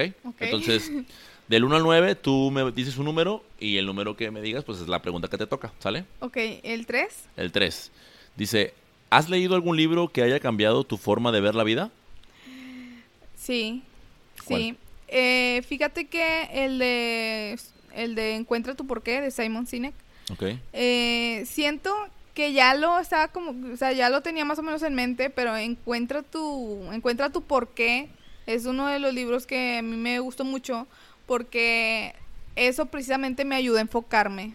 De que, oye, ¿para qué hago esto? El fin mío es contribuir, ser em, empresaria en temas sociales y todo eso, ¿no? Y los medios pueden ser muchos, pero he visto y tengo amigos y ayer hablaba con unos amigos sobre esto, a veces uno se desenfoca, ¿no? Y por tener dinero, y, si tú tienes bien definido en el por qué lo haces, para qué o a quién estás impactando, es mucho más fácil hacer proyectos que trasciendan, porque a veces andan los emprendedores dando patadas de ahogado, y ahorita lo veo mucho también con promover, este, no saben ni qué hacer y andan aquí y allá. No, o sea, enfócate, encuentra tu por qué, eh, encuéntrale un, tu vida tiene un propósito y y pues sí, es, es, ese tema, ¿no? Yo creo que para mí me ha ayudado mucho desde que estoy emprendiendo ya más profesionalmente. Eso es lo que me ha ayudado. A decir qué proyecto sí le entro y qué proyecto no le entro. Ah, eso es súper Sí, porque me han invitado a, mm, a, formar parte de muchas organizaciones civiles y de esto y el otro. Y amigos me dicen, Silvia, ve, porque sí, igual, o sea, por el tema de conectar con gente sí, sí estoy abierta, pero pues no me voy a meter a un tema de limpiar todo Monterrey porque pues tengo tema del agua, ¿no? O sea, y un poquito enfocarme y bueno, a lo mejor ahí sí, sí lo dije algo muy alineado, pero algo que no, por ejemplo, no me iría a vender, no sé, mi amiga que tiene empalmes, yo le conté que, que tenía un proyecto de vender tacos. Pero ese proyecto se me ocurrió hace mucho y le dije, pues eh, ya a mí es mucho, le conté, ¿no? De que hace mucho se me ocurrió esto y mi amiga, de que, ¿por qué no lo haces? Le digo, no, es que no está alineado con lo que yo quiero. Silvia, pero está bien chido. Sí, pero pues no, ¿verdad? Entonces, definir mi, mi por qué, mi propósito, es lo que me ha llevado a enfocarme un poco más. Ok. Vaya, vaya. Bueno, ¿la segunda pregunta? El, la seis. la seis. Dice, ¿qué extrañas de tu niñez? Ay, pues fíjate que yo tengo cuatro hermanos, digo, bueno, no, tengo tres, yo soy la más grande y lo que extraño es esa, como que cuando eres hija única. Ah. Eso, porque cuando nacieron mis hermanos ya todo se divide. O sea... Sí, pues la decisión de los papás no puede ser ya todo, toda tuya. Entonces, eso extraño. Y extraño, pues obviamente... ¿Cuántos años le llevas, perdón que te interrumpa, a tu hermano que le sigue? a todas, te das de cuenta que tengo, a todas les llevo cuatro, a mis dos hermanas, y al más chico le llevo, bueno, por ejemplo, a mi hermana que sigue, cuatro, y a la otra ocho, y al otro 10. O sea, ¿extrañas esta etapa en donde tú tenías cuatro años? Sí. O sea, de, lo, de los cero a los cuatro, ¿a poco te acuerdas? Ah, sí, es que eh, yo me acuerdo mucho de cuando nació mi hermana, y, a lo mejor no tanto hasta los cuatro, pero ya cuando las dos fuimos como que mm, ella un poquito más grande. Ah, ya. Este, y Todavía ya... de bebé era como un objeto, ¿no? Sí, ah, era como que ahí está, ajá. Pero ya cuando ella ya se volvió opinión Exacto, ya cuando... Y ¿sabes qué? Ya cuando ella se volvió un poquito más grande de que ocho y así, y ah. luego ya las cosas sí se dividen bien, bien gachos. ya. ya todo se divide. Tienes que compartir tus cosas. Sí, y a veces... Y algo que, que no extraño es que mi mamá nos vestía iguales, aparte. este, nos vestía iguales, no sé si te acuerdas de las playeras blancas con el nombre y los monitos, no sé, como que eso no me gusta. Y otra cosa que extraño, yo antes cuando era niña, era muy batillo. Mi mamá quiso que el primer hijo que tuviera fuera hombre, entonces pues no, fui mujer, pero me vestía como niño. Entonces, extraño eso y jugar Nintendo porque siempre viví con Play, o sea, tipo esas cosas. Y está bien padre y ahorita quiero comprar mi un, Nintendo, o sea, ya. Yo, le traigo ganas a un, ¿cómo se llama este? Nintendo Switch, creo. Ah, está, padre. Sí, está muy chido pues jugando con los amigos. ¿Y la tercera pregunta? Pues la nueve, está bien. Es, ¿cuál es tu maldición favorita? Maldición favorita. Ah, pues fíjate que antes yo tenía un novio que era cristiano, no me dejaba decir. Y ahorita sí me he soltado. Mi maldición favorita podría decir, ay, no sé. Tampoco digo tantas. No, no, yo lo te digo que sí. Mm, puedo decir, es que Ay, no sé. no pues mi, mi mi, mi maldición favorita, pues, o sea, no sé cuál es la tuya, por ejemplo. la mía es chingada madre se me hace. Pues sí, igual chingada. sí, chingada madre también. Ok, va. ¿Por qué? Porque Porque la dijiste tú. Pues es que hay, a ver, ¿cuál es la que más digo? Sí, porque no, estás convencida. No estás convencida de que sea esa. No, no, no, es esa. Puede ser, es más, puede ser mejor la, la, la de. Yo siento, yo siento que es esa, de la mía, porque es como, que siento alivio cuando la digo. O sea, es como un momento en donde ya de. Ah, la suelto, ¿sabes?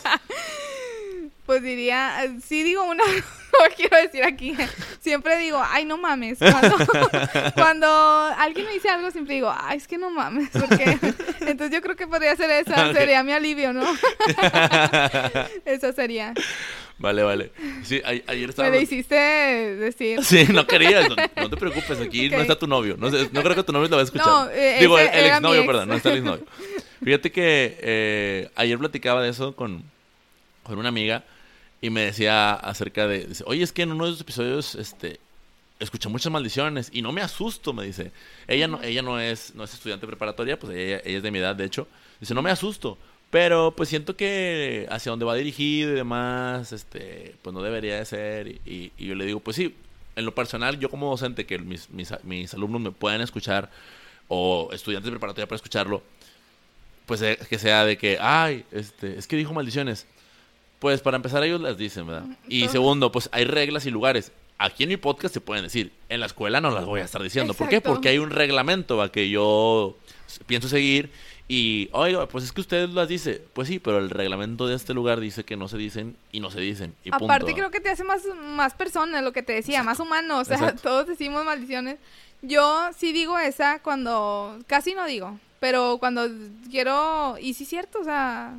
A veces digo mucho pinche. así, es, que, es que digo muchas. Ah, Sí, sí, yo, yo- Muy yo- variado. Es que, y, y- y independientemente de si sean muchas o poquitas, yo aquí en el podcast fue como que, pues no te voy a limitar, ¿sabes? O sea, lo que no quiero es que sea de que, hola, buenas tardes, pues sí, claro, vengo a hablar de emprendimiento social y sí, creo que es correcto, hay que llevar agua y ser paz mundial. No, o sea, pues es- Sí, en realidad somos personas, el que está haciendo el podcast y los que están aventando todos esos proyectos chingones, porque la neta son cosas muy fregonas. Pues son ser- seres humanos que dicen maldiciones y que... que nos enojamos. Que envidiaban o que, que, que anhelan la etapa de cuando eran hijas únicas. O sea, todos estos deseos que tenemos pues son, son los que nos convierten en seres humanos y que eh, eh, puede- podemos empatizar con otra gente y ser similares y que, y que esa- esas otras personas, sean chavos, sean chavorrucos, sean señores, Sí. digan, no manches, pues si esta persona puede... Porque yo estoy seguro que eres- para empezar, en el tema de la edad, eres menor que yo. Sí, tengo que- 23. no manches, estás súper chiquita. Entonces tienes un año de que egresaste y todo este camino que has recorrido, que no ha sido nada sencillo, pues es para que nos sirve de ejemplo, tanto para los que ya son, tenemos más edad o para los que tienen menos, para decir, déjame empiezo lo mío. Sí, exacto, atreverse y iniciar ya, porque si no inicias hoy, yo, eh, yo lo tengo muy en presente, si no inicio hoy, pues ya cuando tenga hijos, yo creo que me va a dar más flojera y todo eso, entonces no. Y aparte quiero tener cosas chidas que contar este a, a la gente que me rodea, o sea, no nada más una plática de qué onda fue el trabajo y qué onda, no, pues mi jefe y no, o sea, fíjate, estoy escribiendo un libro, y, o sea, y aparte me gusta, lo disfruto, o sea, no me imagino una una vida así de que digo, ya la he tenido, la tuve y no me gustó. Me dio escoliosis por estar tanto tiempo sentada. Ah, ya. Entonces, eso. Entonces, cuidado con los que se la pasan mucho tiempo sentados, hay riesgos Ca- para tu salud. Caminen un poco. Y bien, eh, hay, hay tres preguntas más. Estas Ok. sí ya si, si las hago a todos mis invitados, son las de cajón. Solamente que la primera ya, ya la contestaste. Eh, eres la primera que, que trae no nada más el deseo, sino que ya lo está haciendo. Porque dice de qué tema te gustaría escribir un libro. Entonces, nada más si pudieras repetir el título que va a tener. Ajá, eh, cambiemos la manera en la que queremos cambiar el mundo, desde emprendimiento social y habla un poquito, no habla tanto de cómo hacer un emprendimiento social, sino habla de, fíjate, con- es que siempre antes de hablar de un punto quiero contar un porqué, ¿no? Sí, claro. Eh, eh, conocí una persona que me dijo, Silvia, eh, yo hice un estudio en el cual me pagaron para saber qué, fal- qué fallaba en un proyecto y el proyecto era muy parecido al tuyo. Entonces yo dije, oye, súper bien, si tú ya tienes qué falló, pues ve, me estás ahorrando la curva de aprendizaje Exacto. o incluso la curva de muerte. Eh, entonces en este libro está más enfocado en eso, ¿no? Cambia la manera en la que queremos cambiar el mundo porque estoy seguro que muchos emprendedores sociales o personas que quieren hacer un proyecto eh, quieren empezar con esto, y con- pero yo te voy a decir en este libro que, que falla en los proyectos porque no nada más he estado involucrada, en, también he estado en eh, dando consultoría en empresas que quieren hacer su área de responsabilidad social. Y ahí veo mucho cómo está pensando la gente, ¿no? Entonces digo, hay que cambiarlo, así no es. Entonces, ya seas fundación, eh, departamento de responsabilidad social, lo que sea, yo quiero ev- evitarte esa curva de decirte, oye, eso no funciona, ¿no? Vete por lo seguro, eh, cópialo y a lo mejor, ¿no? Entonces, eh, ese libro va más por ahí y cuento historias que me han pasado. Y, y, o sea, más que nada las historias la cuento para que me entiendas por qué te estoy diciendo. Es como lo que me decía, ¿no? No nada más veas el video y me juzgues, o sea, es por eso te lo digo. Y entonces de eso se trata el libro, Ok. próximamente. ¿Ya tienes fecha de lanzamiento? Eh, ahorita estamos por, queremos hacer una, un lanzamiento bien grande por ahorita el, el círculo, ¿no? Que, Ujú. que anda. Entonces, se va a tardar un poquito más, pero... No, pero me refiero a que tienes fecha de, de terminarlo ya. Que ¿Estás es que la, ver- la verdad ahorita por el tema de registrarlo y todo, yo creo que va a depender de eso. Lo- la ventaja es que yo he escuchado este, incluso podcasters que comentan que, que ha mejorado mucho el tema de, de cómo sacar un libro independiente. Entonces Sí. creo que por ese lado yo espero que, que se te facilite.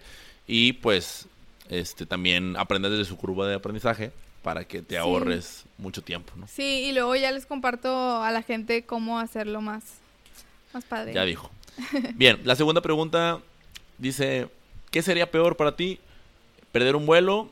¿Encontrar algo desagradable en la comida? ¿O caer mientras recibes un reconocimiento? La comida. Es que yo soy fan de la comida. O sea, yo disfruto comer. Para mí hay dos placeres en la vida, para mí el dormir bien y comer bien. O sea, yo esas dos cosas, ay no, créeme que por eso quiero hacer chivapapas, porque chivapapas es una manera de decir, come, o sea, yo pienso esto. Hay muchos restaurantes y ahorita hay muchísimos más. Entonces, ah, te estoy dando la oportunidad de venir a comer al tuyo, no la cagues. O sea, por favor, atiéndeme bien. Y no atiéndeme, dame la comida como, como es. O sea, no espero diseño de experiencias y todo, simplemente mi comida calientita, rica y es todo. Entonces, creo que el, la, el pelo en la comida una vez me salió y yo, ay, no, esos temas de que venga la comida bien. Entonces, ya... Es, un tema muy personal que, que sí, o sea, hay, hay, hay, hay habido invitados que me han dicho de que ay, X, este, he comido de todo, como Pacheco me dijo el otro día, he comido, este, vísceras y he comido no sé qué, pero pues a, cada uno nos afecta de forma diferente. Sí, no, yo sí en un, de hecho, cuando estábamos en la secundaria, no sé si a ti te tocó, pues mucha gente en la secundaria se cae y todos se ríen, casi toda la secundaria, ¿no? Sí, Entonces, yo, yo ensayé mi caída, ¿no? Dije, pues si yo me caigo, yo me pongo así y así como que estoy en la playa y me pongo la mano, porque no nos están viendo, por eso le digo, pongo la mano en la cabeza así y pues me río con ellos, así.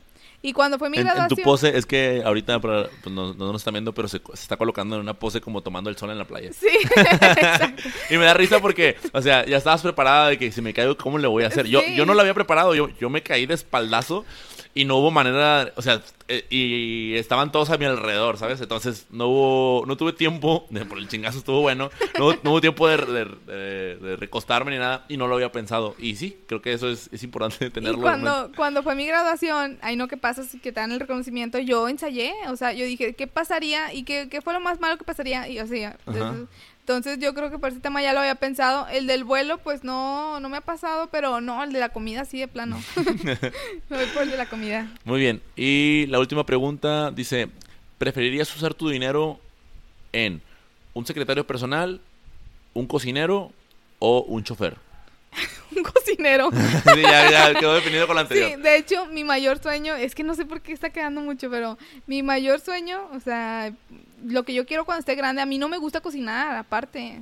me gusta comer bien, pero no me gusta... Y aparte no me salen las cosas. Entonces yo siempre le digo a Leo, yo mi sueño es tener mi propio chef y llegar... Y de hecho hay un restaurante que me gusta mucho, no, restaurancito café, el Aromali. Ah, ok, no, no, no, no, he ido. Me gusta mucho porque este vas y es comida, o sea, que hacen en un lugar, normalmente la comida es bien comercial, ¿no? O sea, los sabores y todo. Y esa es una comida como que muy casera. Y mi sueño siempre es así como que quiero tener un chef que me prepare a mí solamente. Para todas las marcas que nos han escuchado en este podcast, si quieren aventarse de, patrocinadores, adelante, eh, bienvenidos. Hasta ahorita ninguna lo patrocina. Oye, fíjate que de hecho quiero, no sé, en un, algún punto lo, lo llegué a pensar. Quiero, siempre después de que voy a cada restaurante, le digo a Leo, ay, mira, esto no me gustó o esto sí. Entonces él me dice, oye, pues puedes hacerte ¿Cómo se llama? De los que dan como... ¿Como tipo blog del gordo qué? No, no, tanto así, sino como que digo lo que... ¿Recomendaciones? Recomendaciones ah, y todo. Pero más que eso, evaluarlos. De que, oigan, aquí sabe bien esto, pero no esto. Y quiero hacer un video, porque aparte también me gustan mucho las papas fritas. Y quiero hacer un video donde... Oye, papas fritas, perdón que te interrumpa. Tengo duda de que son las papas a la francesa o son papas, papas de sabritas y de todas esas marcas. No, es papas fritas, pero con toppings. Como por ejemplo queso, tocino. Ah, ya. O sea... O sea, bueno, pero no, no me definiste las, las francesas o las de sabritas. No, las francesas. Las francesas. Ah, ok, ya. Ah, ya te entendí. Así de las que te... Que vas a, no sé, las alitas y pides de las... las de las, en la salsa de ahí. Sí, pero fíjate que con las papas tengo algo. Yo a cada lugar, para mí las papas es algo especial. No ah, es como la hamburguesa con papas, no, es papas con qué. Entonces las papas tienen, de hecho mi mamá compró una freidora y he visto cómo las papas salen de diferente manera, dependiendo cuánto tiempo los dejes. O sea, esto es un tema en el que me estoy metiendo porque me gusta comer rico y luego voy a otros lugares y veo que las papas están más las papas que más me gustan es las del café iguana. No, no las he probado. Y es- están bien ricas y ni siquiera le echan queso ni nada, pero están bien tostaditas, o sea, están como deben de ser. Ok. Entonces yo digo, si este restaurante le pusiera papas, eh, Están como los marca la ONU. está como la marca la ONU. Fíjate que conocí una chava que ella se dedica al tema de medición de impacto. Ajá. Pero fíjate cómo ella, su trabajo lo liga, o sea, súper cañón, tanto a que va a los cultivos, por ejemplo, de la papa, del elote, para ver si la consistencia de, de esa papa o de ese elote va a poder ayudar a hacer una buena papa, o sea, ya en un restaurante, ya en, una- en un Ah, modelo ya de negocio tradicional, ¿no? Entonces está padre porque, pues, no sé con qué papas los hagan, pero hay unas que están muy aguadas, no sé. Y me gusta, y cada vez pienso en lugares padres donde vendan papas, y a veces los que dicen, yo vendo papas con toppings son los peores, o sea. Entonces, pues así. Ahora, podría decirse que, que te basas más en las papas de un lugar que en el resto de sus platillos. Ajá, sí. Para, para recomendarlo o no. Sí, porque pues es no, no nada más es hamburguesas con papas, o sea, es mm, como que nada más lo meten por metérselo, no, o sea, a mí sí a, me mí, gustan mí- las papas. a mí me pasó ayer que fui al de Foodbox Ajá. y, y ahorita que hablabas de, de las experiencias, ya estamos hablando un poquito del tema de comida, que ya, ya son las 12. este, y me gustó la atención, me gustó todo, pero me gustó, me- y, me- y la chava me ofreció de que quieres papas, este, con, con chorizo, con chorizo, con eh, tocino y no sé qué otra cosa, y yo fue así de que, chingado, ya me las vendió. O sea, ya, ya, ya estaba así, ya, ya me empezó a decirle que no porque ya me, me pareció buena idea. Y las probé y estaban muy ricas. O sea, tanto Voy que, tanto que me sobraron como cuatro, o sea, me acabé la hamburguesa, pero está- disfrutando de las papas, que se acercó un, uno de los meseros y luego, ¿le, puedo retirar su plato? O sea, pero el vato no, se, no se dio cuenta que esas papas todavía no me las acaba. Y yo dije, Ajá. no, no, no, no.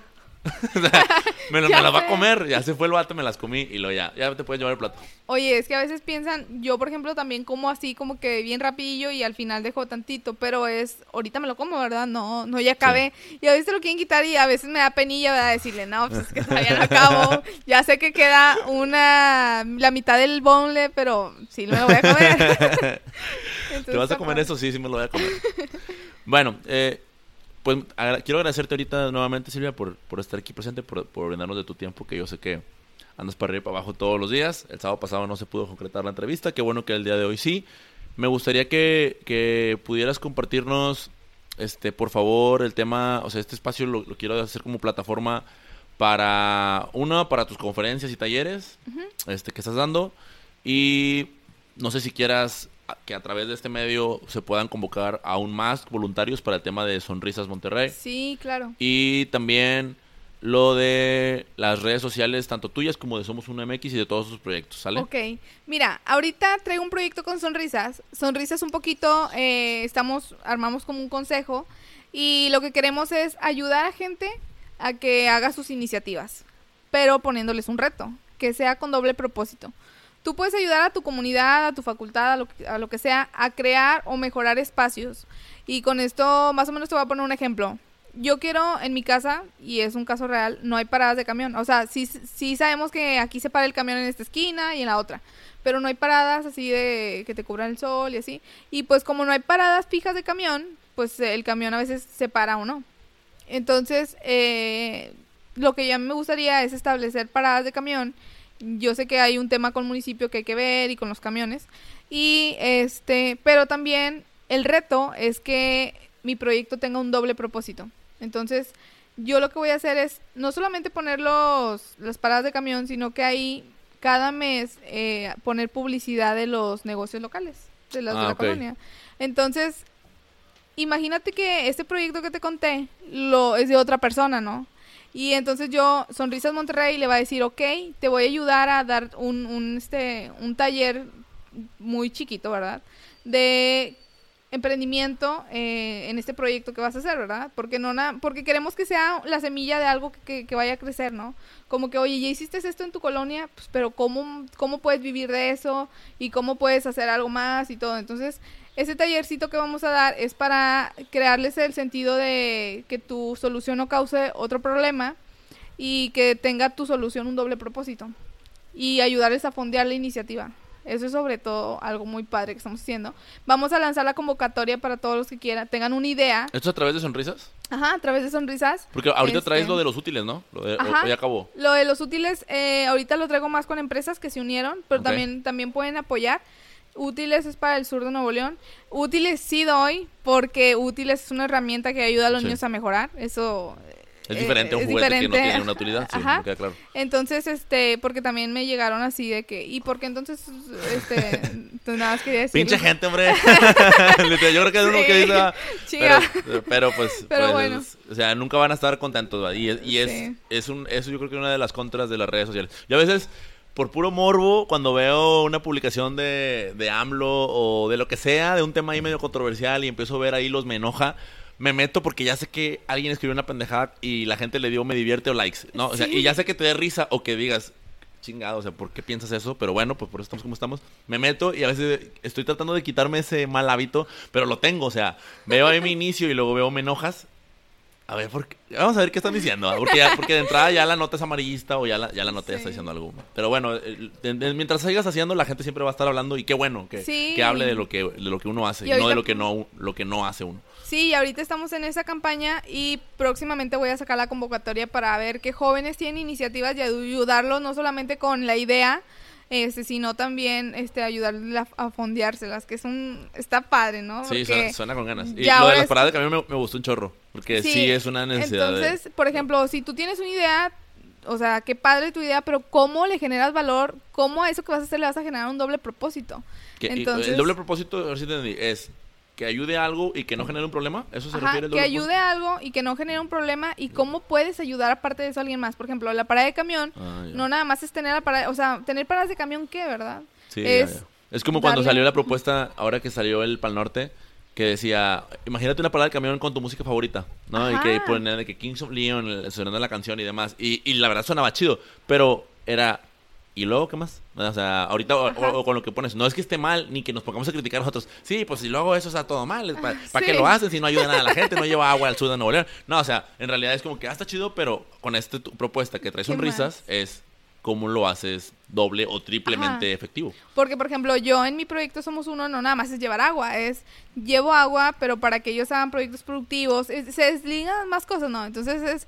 En sí, tanto el tema no es que fuerzas tenga un doble propósito, sino es como que poner a correr al ratoncillo de los chavos que traen buenas ideas, porque me ha llegado muchas personas que me dicen, oye, ¿y cómo puedo hacer para este proyecto? Le digo, bueno, hay que sentarnos para poner a correr a- al ratoncillo, o sea, no, no es te que, voy es a decirlo. e- Es, es el tema de, de, ¿quieres hacer algo? Vamos a sentarnos a dar una pensada. Sí. No, pero es que vamos a sentarnos porque ahorita lo que yo te conteste no te va a dar una, una solución. El- está, hay más valor en las preguntas que en las respuestas que yo te deba. O sea, es lo Sí, que- y las que se dice ahora. y fíjate que también yo he hecho muchas cosas que, que he pensado y las hago, pero no han tenido tanta trascendencia como quisiera. Entonces, ya me he dado cuenta que las cosas que sí son bien planeadas, y tampoco me tardo tanto planeando, es como que lo voy a sacar ya, ¿no? Sí. Por ejemplo, somos uno fue así de que, oye, necesitamos esto, el lunes tenemos eh, una negociación, vamos a lanzarlo ya para presentarlo. Entonces, algo así, pero también enseñarles a los chavos de universidades, de prepa, porque son los que traen muchas ideas, ¿no? Entonces, ayudarlos y también decirles, lo puedes hacer porque te vamos a ayudar, o sea, te estamos respaldando, ¿no? En permisos y en muchas cosas. Entonces, queremos que esto crezca y que se pueda replicar en más estados, pero pues ahorita apenas vamos a lanzar la convocatoria aquí.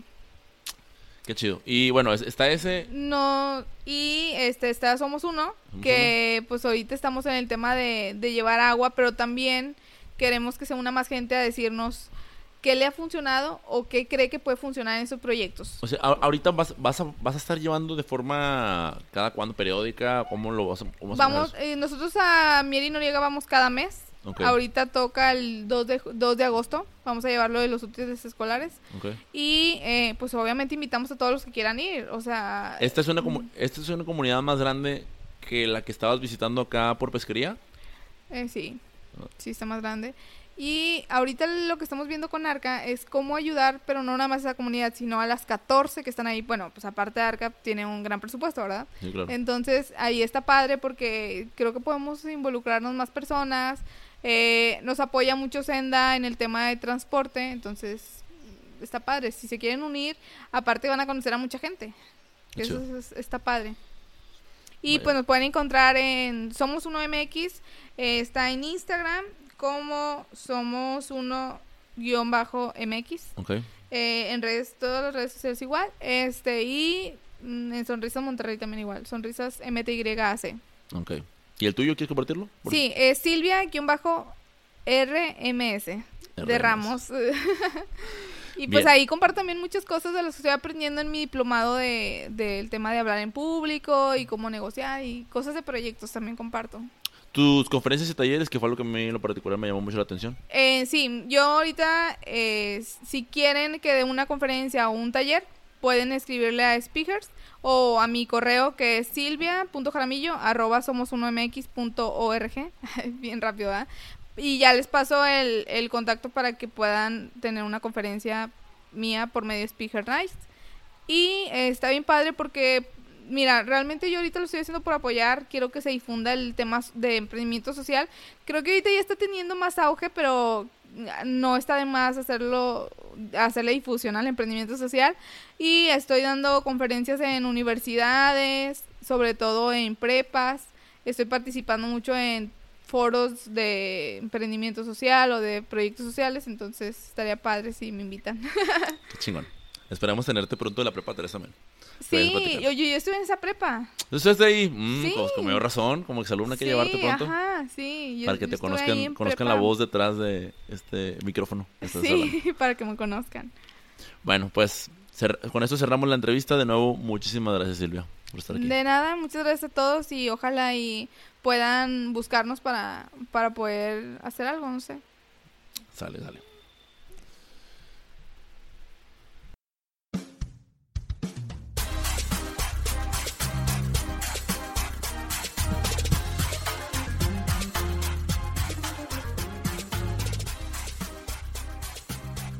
Has llegado al final del episodio. Espero que lo hayas disfrutado y sin duda estoy muy agradecido porque hayas tomado tu tiempo para acabarlo completito. Sin duda debes haber aprendido algo.